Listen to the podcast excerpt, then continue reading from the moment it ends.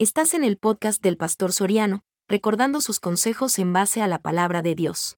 Dios les bendiga hermanos y amigos. Somos el Tabernáculo Bíblico Bautista Amigos de Israel aquí en Ciudad Merdiot. Y estamos ubicados en calle El Pedregal número 14 y 15 frente a Punta, aquí en Jardines de la Hacienda. Y les invitamos a que se congreguen con nosotros de lunes a viernes de 6 y media a 8 de la noche y el día domingo 8, 10 y 5 de la tarde. Ven y forma parte de nuestro equipo de trabajo. Esta es iglesia hasta que Cristo venga. ¡Te esperamos! Yo te envío a los hijos de Israel, a gentes rebeldes que se rebelaron contra mí. Ellos y sus padres se han rebelado contra mí hasta este mismo día. Yo pues te envío a hijos de duro rostro y de empedernido corazón. Y les dirás, así ha dicho Jehová el Señor, ¿acaso ellos escuchen? Pero si no escucharen, porque son una casa rebelde, siempre conocerán que hubo profeta entre ellos. Y tu hijo de hombre, no le temas ni tengas miedo de sus palabras, aunque te hallas entre zarzas y espinos y moras con escorpiones, no tengas miedo de sus palabras, ni temas delante de ellos, porque son casa rebelde. Padre, y buen Dios, tú estás hablando conmigo. Tú me estás llamando a mí. Y tú en esta noche quieres, Señor, que yo entienda que tú quieres darme, Señor, una misión. Y la misión es que yo dé un testimonio, que dé de qué hablar entre los demás y que los demás entiendan que si Dios pudo conmigo, también puede con ellos. En el nombre de Cristo Jesús hemos orado. Amén y amén.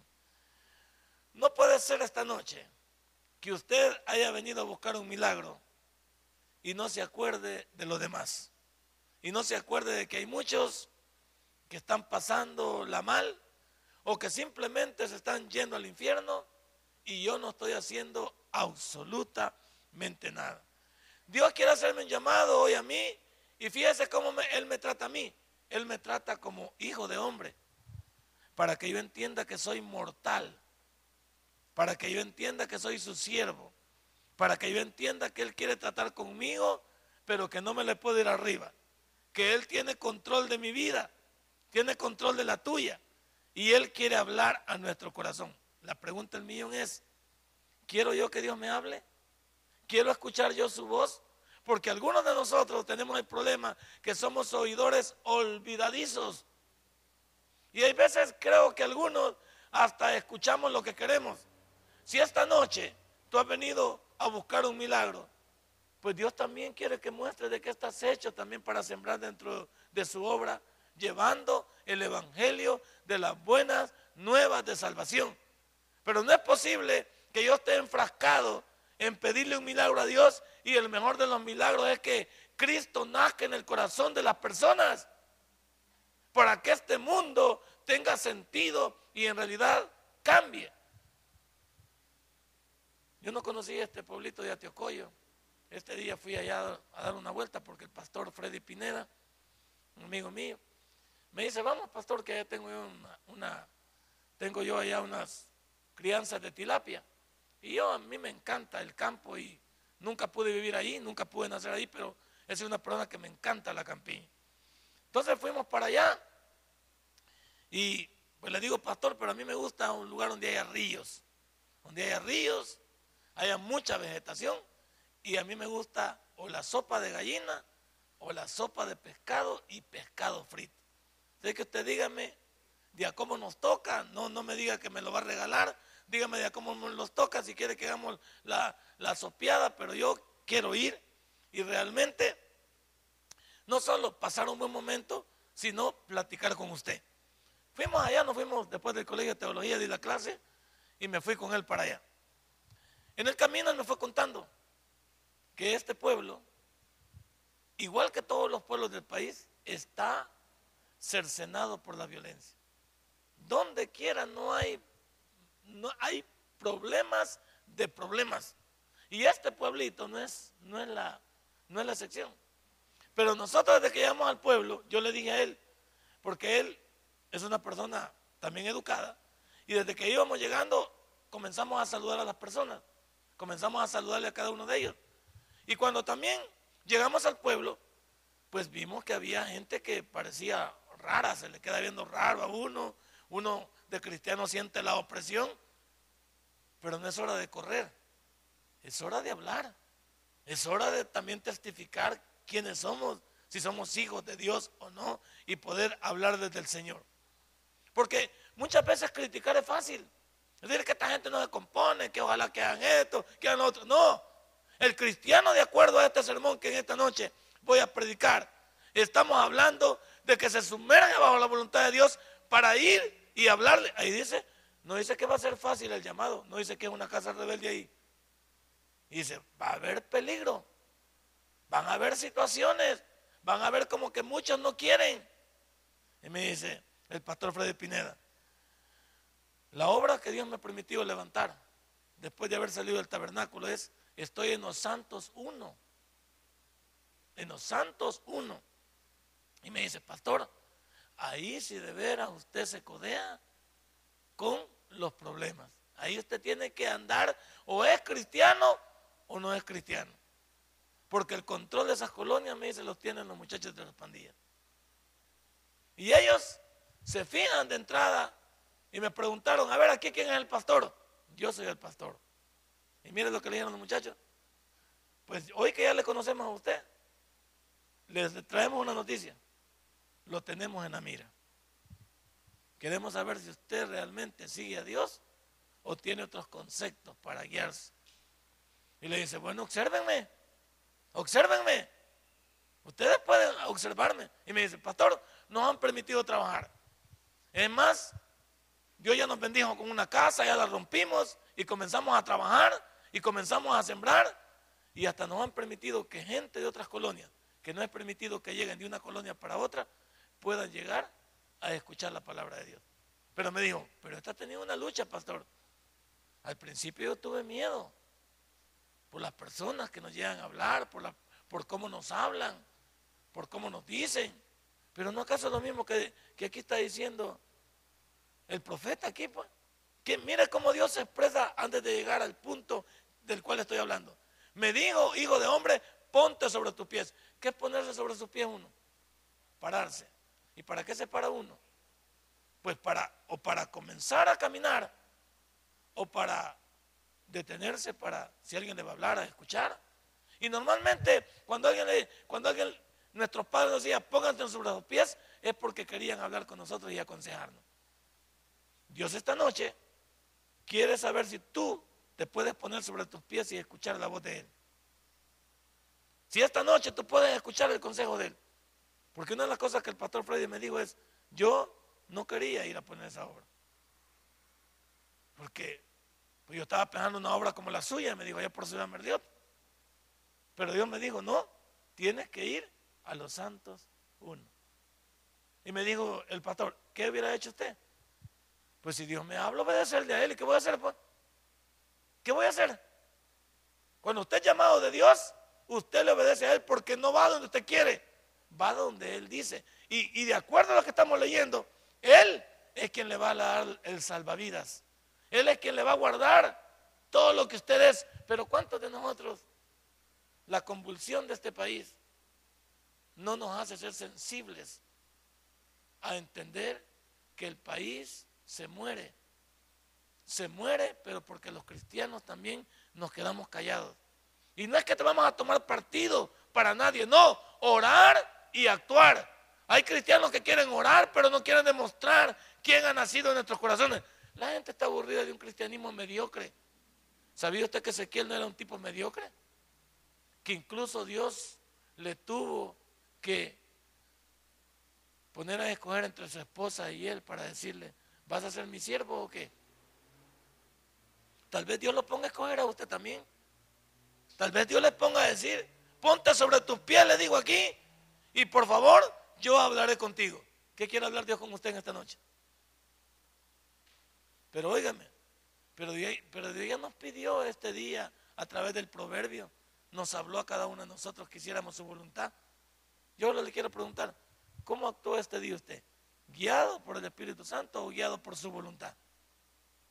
¿Cuánto leímos el proverbio este día y no pudimos testificar? Siempre de mal hablados, siempre de prepotentes, siempre de soberbios, siempre de negocios chuecos, siempre de infieles con nuestro matrimonio. Tenemos una mujer, pero andamos buscando otro problema. ya tiene novio la muchacha, pero él lo quita, le, le gusta agarrar dos, de a dos y de a tres. El muchacho también es soviético, no aterriza quién es. El viejo ya también tiene canas y como que ese viejo no, no ha madurado. Cualquier parecido es pura coincidencia. Como que, como que no maduramos. La pregunta mía es, ¿cómo es, que, ¿cómo es que la gente va a poder ver algo diferente en nosotros si nosotros no somos capaces de testificar? Ahí donde fuimos, el pastor me dice, aquí todos me conocen por pastor. Entonces, qué bueno, le digo. ¿Para qué me iba advirtiendo él? Me iba diciendo, aquí todos me conocen como pastor. Parece bonito usted como pastor también. Porque si él me dice pastor, pero yo actúo como que si no fuera pastor, la gente que dice, este viejo no tiene nada. Este viejo por gusto. O es pastor de apellido, pero, pero de actitud cristiana no. ¿Y cuántos en esta noche Dios quiere hablar con nosotros? Dios quiere que nos pongamos sobre nuestros pies. Ezequiel capítulo 2, versículo 1 en adelante. Dios quiere que nos pongamos sobre nuestros pies y quiere que escuchamos lo que Él quiere hablarnos. ¿Qué quiere decirnos Dios en esta noche? Que el mundo el mundo está dando vueltas y nuestro país es un país delicado en estos instantes. Y nadie quiere hacer nada, ni los cristianos. Cuando nosotros, como dije, debemos de orar y actuar. Algunos estamos orando, pero no estamos actuando, mandando un mensaje de que los cristianos queremos transformar en este país, llevando las buenas nuevas de salvación, como lo decía el versículo. Pero quieren un milagro, ¿verdad? Quieren un milagro, pero no quiere trabajar. Quieren un milagro, pero no quiere ir. Mira el versículo 2 lo que dice. Y luego que me habló, entró el Espíritu en mí y me afirmó sobre mis pies y oí al que me hablaba. ¿Qué es lo que tenemos todos nosotros? ¿Qué nos ha dejado Jesucristo cuando se fue? ¿Qué nos dejó? Su Espíritu Santo. Somos templo y morada del Espíritu Santo. Y digo, y Él les enseñará y le guiará a toda verdad. Hoy en este día, usted y yo hemos sido sensibles a la voz del Espíritu Santo. Aquí dice que se afirmó y escuchó al que le hablaba, porque el Espíritu había entrado en él. Pues en nosotros, de acuerdo a Hechos 1.8, pero recibiréis poder cuando haya venido sobre vosotros el Espíritu Santo. Y me seréis testigo en Jerusalén, en Judea, en Samaria y hasta lo último de la tierra. ¿Qué es el testimonio que hemos dado este día? Y digo que tiene que ver con mi milagro, porque si yo he venido este día y he andado desordenadamente en mi vida, ¿por qué no comienzo reconociendo que, que no estoy bajo la voluntad de Dios? Y que también para ser acreedor a mis bendiciones, tengo que ser un creyente también que me somete a Dios, pues. Porque Dios va a bendecir a aquel que se deja bendecir. Pero no va a bendecir a aquellos porque Dios no bendice sin vergüenzas. Y esta noche tenemos que decir, Dios nos ha dejado su espíritu y lo tenemos dentro de nosotros. Lo hemos dejado que hable este día. Hemos escuchado su voz. Hemos escuchado su voz.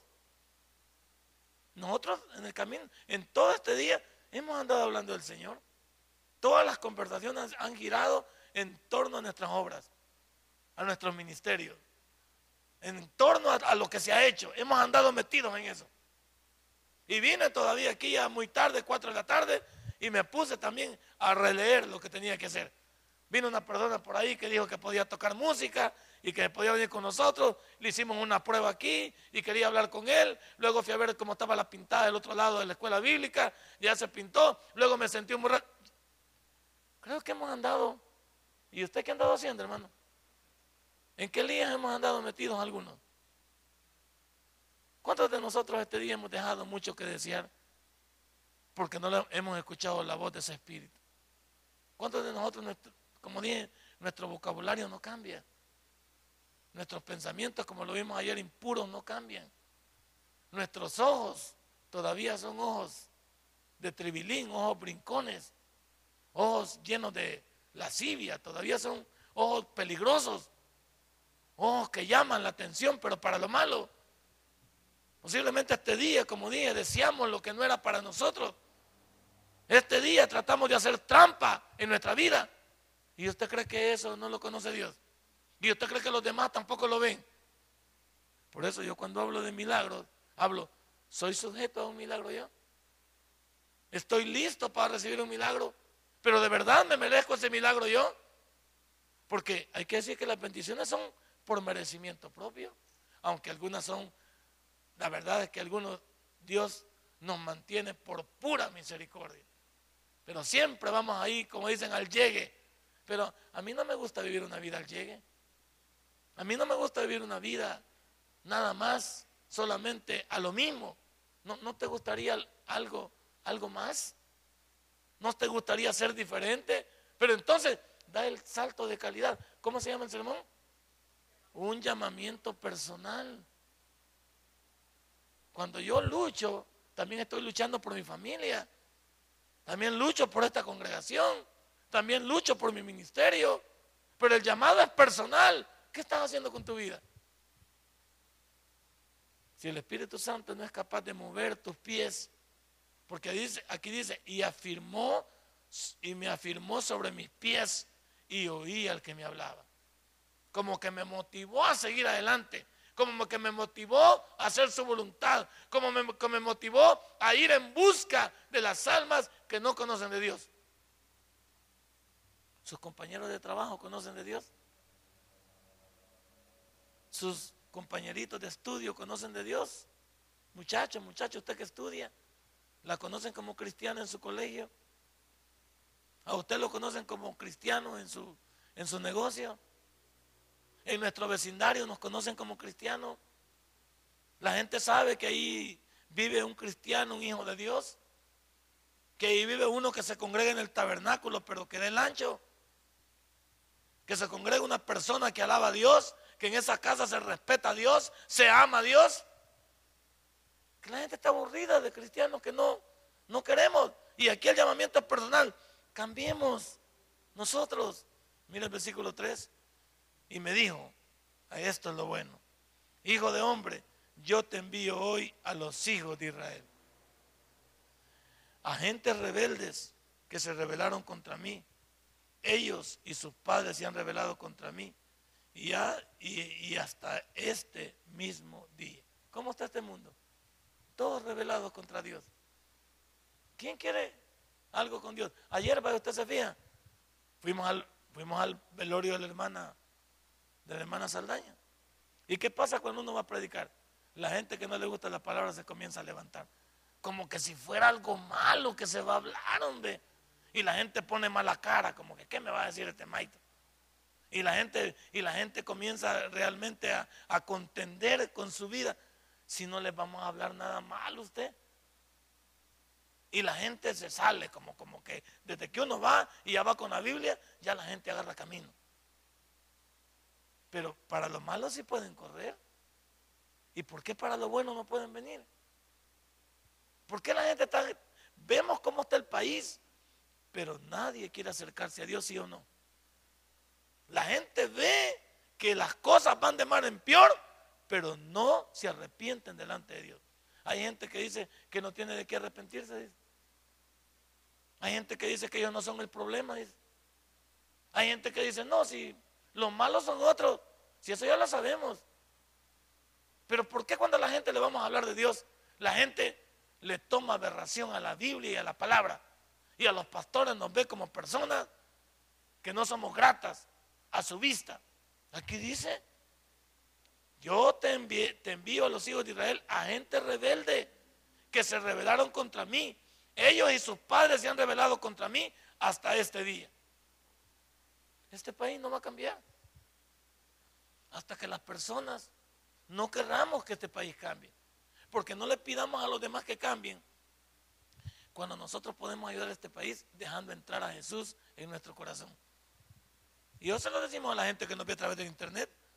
Se lo podemos decir a cualquiera que nos encuentre. Así le hablamos a la gente. Caballero, usted necesita arrepentirse delante de Dios.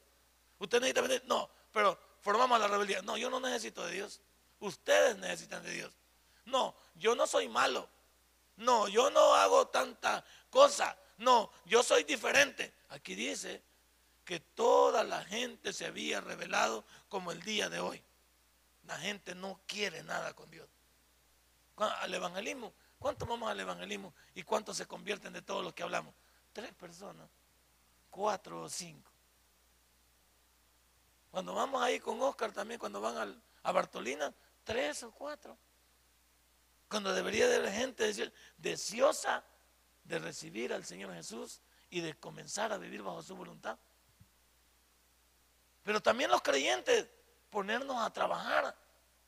Ya estamos en el ministerio de Alcohólicos para Cristo, ya estamos en el ministerio de Pan y Chocolate, ya estamos en el ministerio de Bartolina, en el ministerio de las escuelas, en el ministerio de ya, ya tenemos cinco grupos de evangelismo. Y estamos bombardeando Ciudad Merliot como nunca.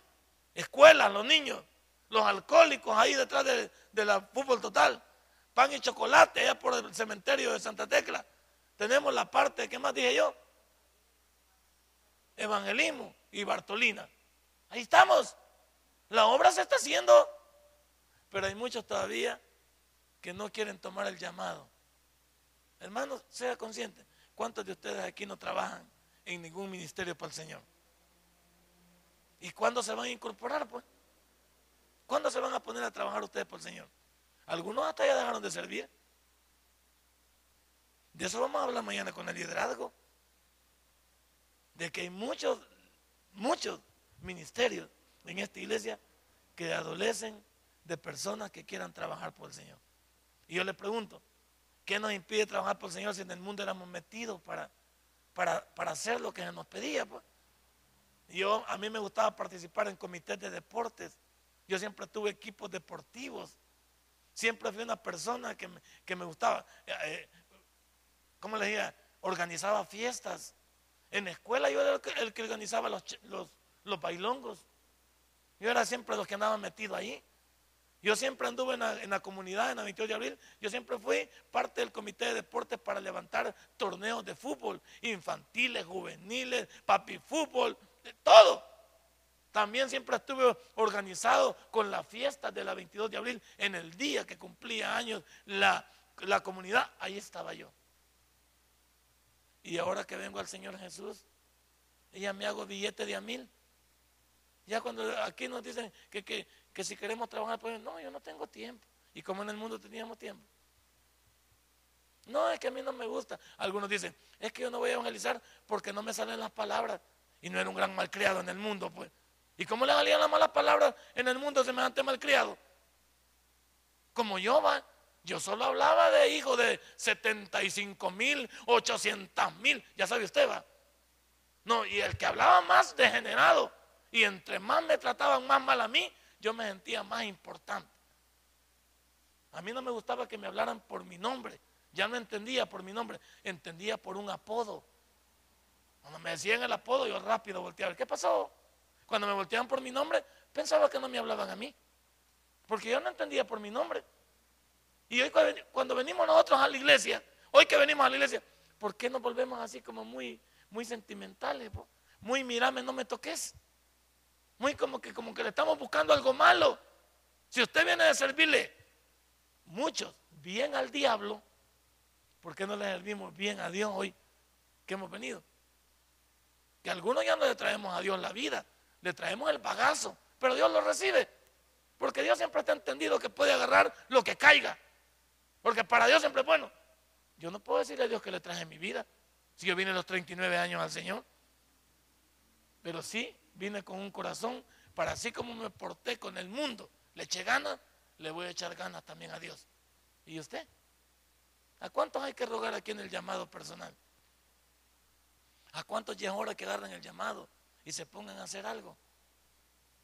Se pongan ustedes a, a decir, Señor, Tú me has llamado a mí, aquí estoy a tus órdenes. ¿Dónde, dónde, dónde en este lugar yo tengo espacio para poder servir? Aquí dice este hombre, ve. Hey, yo te voy a enviar, dice Ibe. Y me dijo, hijo de hombre, yo te envío a los hijos de Israel. ¿Qué es la palabra enviado según la Biblia? ¿Aló? ¿Qué es la palabra enviado según la Biblia? Mándeme. Mándeme. Mándeme. apóstol. Apóstol.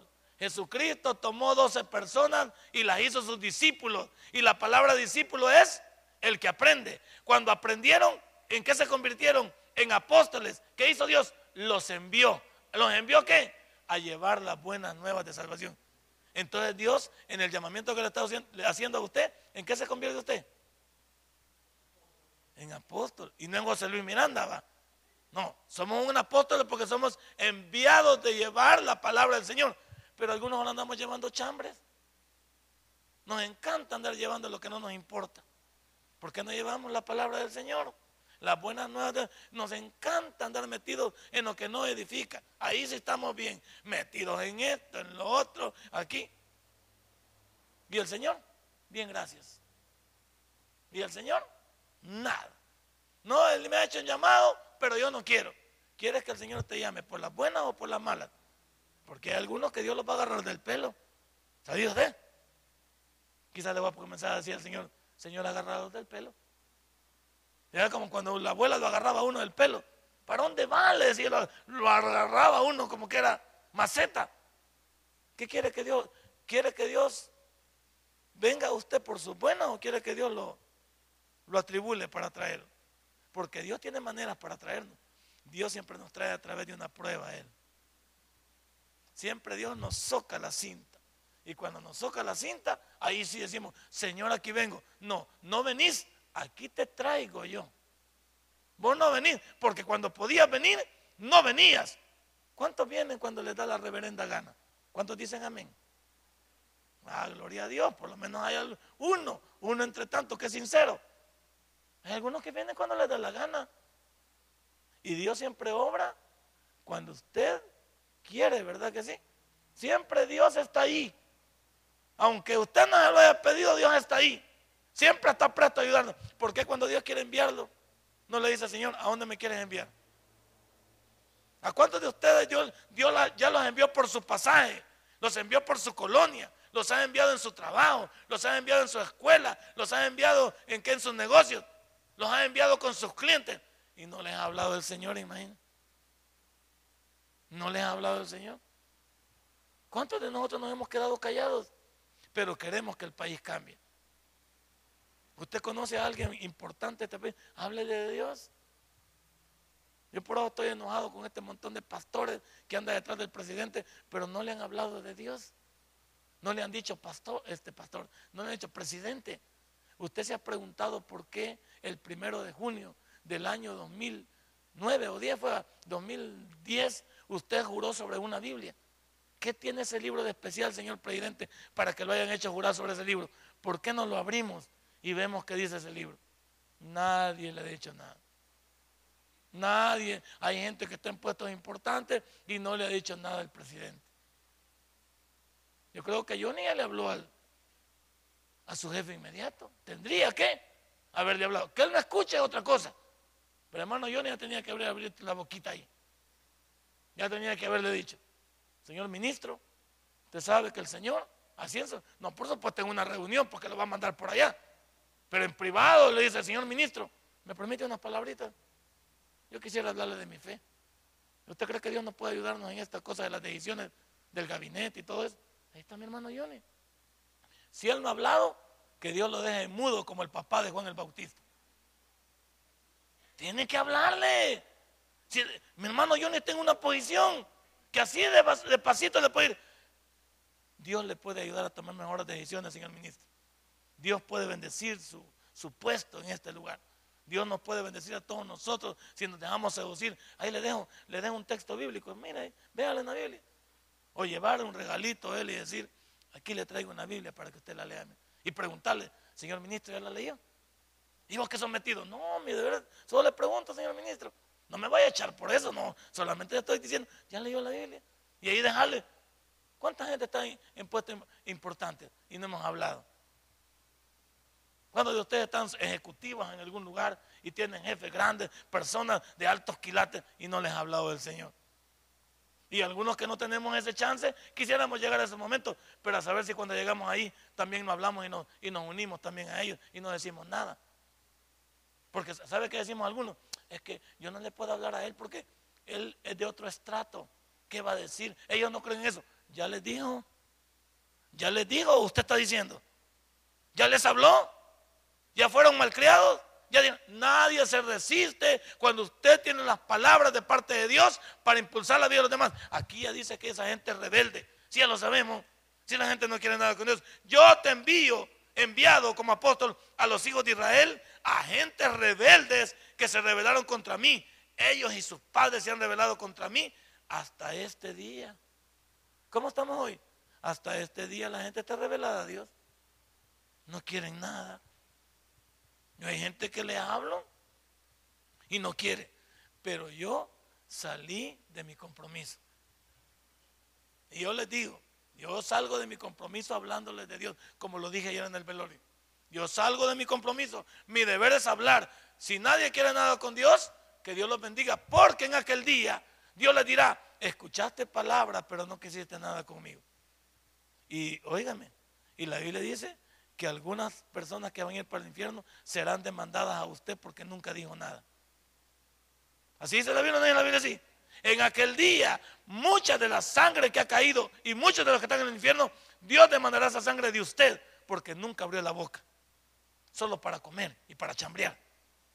Pero para hablar de Jesús no abrimos la boca. Abramos la boca como cuando abrimos para las telenovelas, para contar un chan, para hacer, somos buenos para todo el jet set. Fútbol, telenovelas, este, películas, este, circo, eh, nada, todo, para todo eso somos buenos. Pero para expresar lo que es de Dios, nadie quiere hablar. Y me enojan esas personas que antes del mundo, hemos, como le dije, hemos sido un montón de gente que hasta nos hemos lucido con las cosas malas. Y hoy que ha venido al Evangelio somos un montón de mudos. Hablemos de Dios, ya no, Dios nos envió, sabemos a gente que no quiere. Pero como Dios te manda, mira el versículo 4. Yo pues te envío a los hijos de duro rostro. ¿Cómo son todos los que andan en el mundo? Si cuando usted les habla, como que se enojan, pues. Como diciendo, hay algunos que están en menosprecio. ¿Y quién es este evangélico? Tú sabes con quién estás hablando, te pueden decir alguien. Estás hablando con el ministro. Estás hablando con el ejecutivo. Estás hablando con el gerente. Y ahí dice Dios que, que la gente pues no le gusta. Dice, hoy pues te envío a los hijos de duro rostro y de empedernido corazón. Hay gente que de plano avienta hiel desde adentro. Hay gente desde que lo ve, lo fulmina uno. Pero no nos vamos a cortar. Y mire lo que dice después. Y les dirás, así ha dicho Jehová el Señor. ¿Qué les va a decir? No, les va a decir, Cristo les ama. Cristo tiene un plan para sus vidas. Juan 3:16 dice, porque de tal manera amó Dios al mundo que dio a su Hijo un ingenio. Agarre los versículos bíblicos y póngaselos por le digo al hermano que el hermano Johnny podía hacer esa, esa corridito, agarrar pedacitos de papel y escribir versículos. Tome, señor ministro, eh, esta es palabra para que Dios le hable este día. Escríbaselos a mano. Tal vez el ministro anda presionado porque va a tomar una decisión o lo están presionando para que haga esto. Y un versículo de consuelo. Está, señor ministro. Y léalo. Antes, antes de tomar la, sesión, señor, señor ministro, antes de hablar, léalo para que le ilumine. Ahí va a haber. Hasta aumento va a haber para Johnny. Hasta va a haber.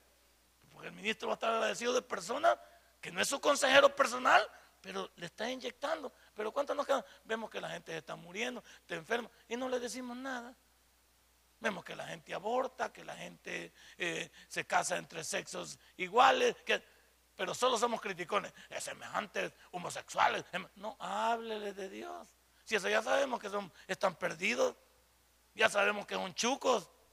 sí, eso ya lo sabemos. Lo que queremos saber es que la crítica no ayuda. Eso no ayuda.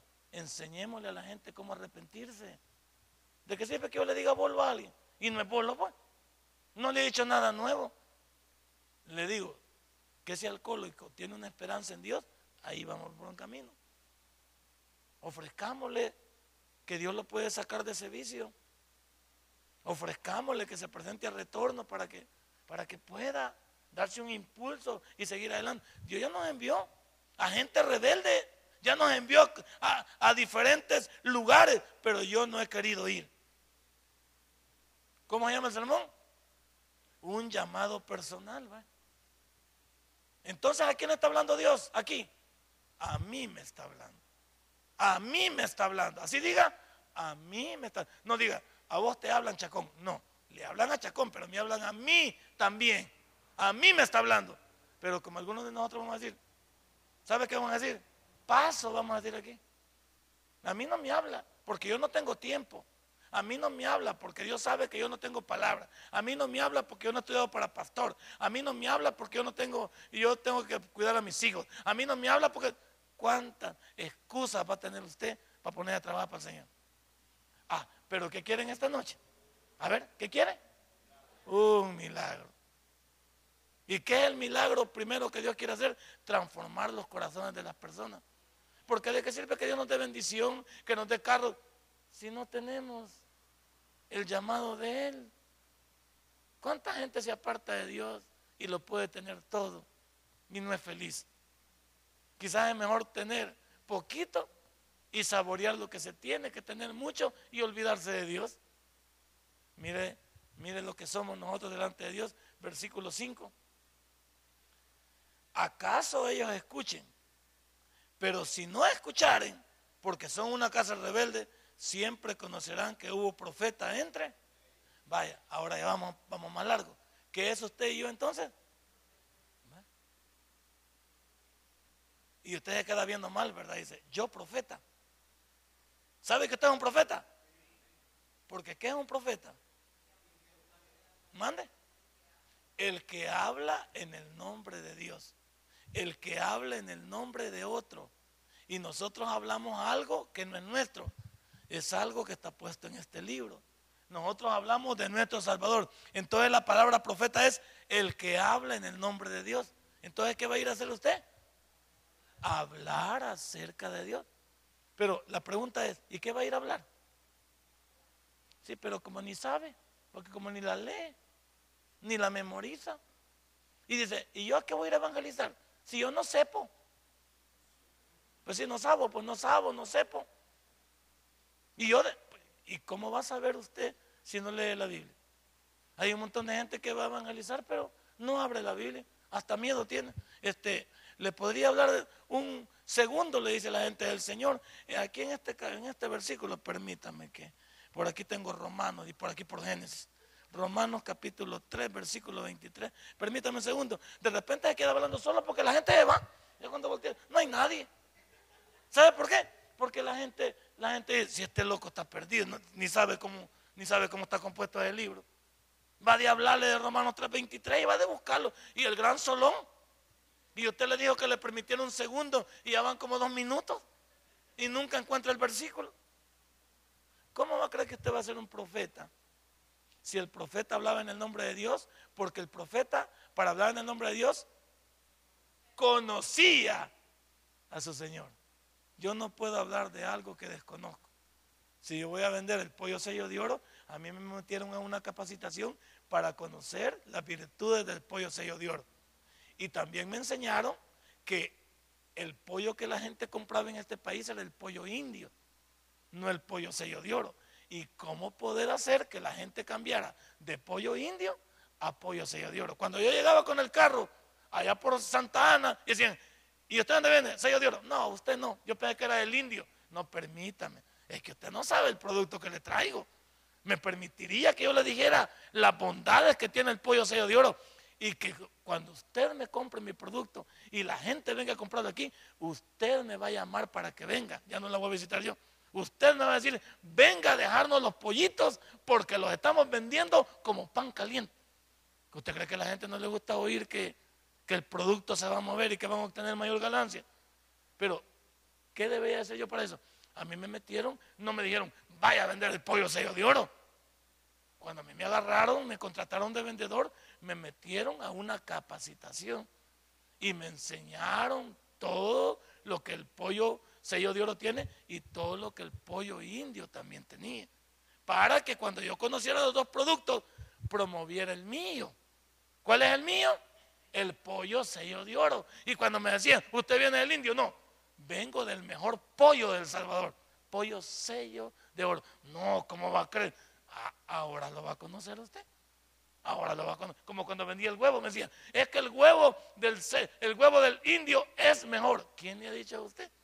Le voy a enseñar el cartón que traigo yo. Y sacaba el mejor de los cartones, ¿no es cierto? Sacaba un, un cartón así, del huevo así, ¿ve? cholo. Y le dije, y con esos huevitos del indio, usted me va a dar casaca a mí. que le traigo un señor huevo, mire. Eh, si usted quiere un huevo, este huevo, mire. Pero yo conocía el producto. Y, la gente me miraba, ¿cómo me miraba? Me miraba seguro. Y me miraba con un modal y le decía, ¿para qué? Y para que se quede con un le voy a regalar estos dos huevitos, hágalos para usted y me cuenta mañana. Mañana usted me va a pedir los cartones. ¿Qué le regalo estos dos huevitos yo? Uno siempre, ¿qué? Seguro de lo que hace. Pero claro, yo había recibido un entrenamiento. ¿Y usted dónde recibe el entrenamiento? Y en su casa. Porque usted ya tiene que haber venido de, la, de la casa leído el proverbio. Y si no leyó hoy, ¿cómo, cómo va a saber? Pues? Si este día usted pasó de noche, amaneció y salió como macho sin dueño para la calle. Ni se acordó de Dios. Nada, ahí salió. Allá cuando iban y vio que se subieron cuatro ladrones, dijo, Dios mío. Y el Señor dijo, ¿y por qué hasta ahorita dijiste Dios mío? Si hace como, dos horas que estás levantado. Y hasta ahorita dijiste Dios mío. ¿Por qué no me decís Dios mío cuando te levantás? ¿Por qué no me buscas? ¿Por qué no escuchás mi palabra? Claro, si yo soy un profeta y hablo en el nombre de Dios, yo debo de conocer a mi Dios. Y para conocer a mi Dios, aquí está este libro. ¿Cómo se llama? Si este mensaje ha impactado tu vida, puedes visitarnos y también puedes buscarnos en Facebook como Tabernáculo Ciudad Merliot. Sigue con nosotros con el siguiente podcast.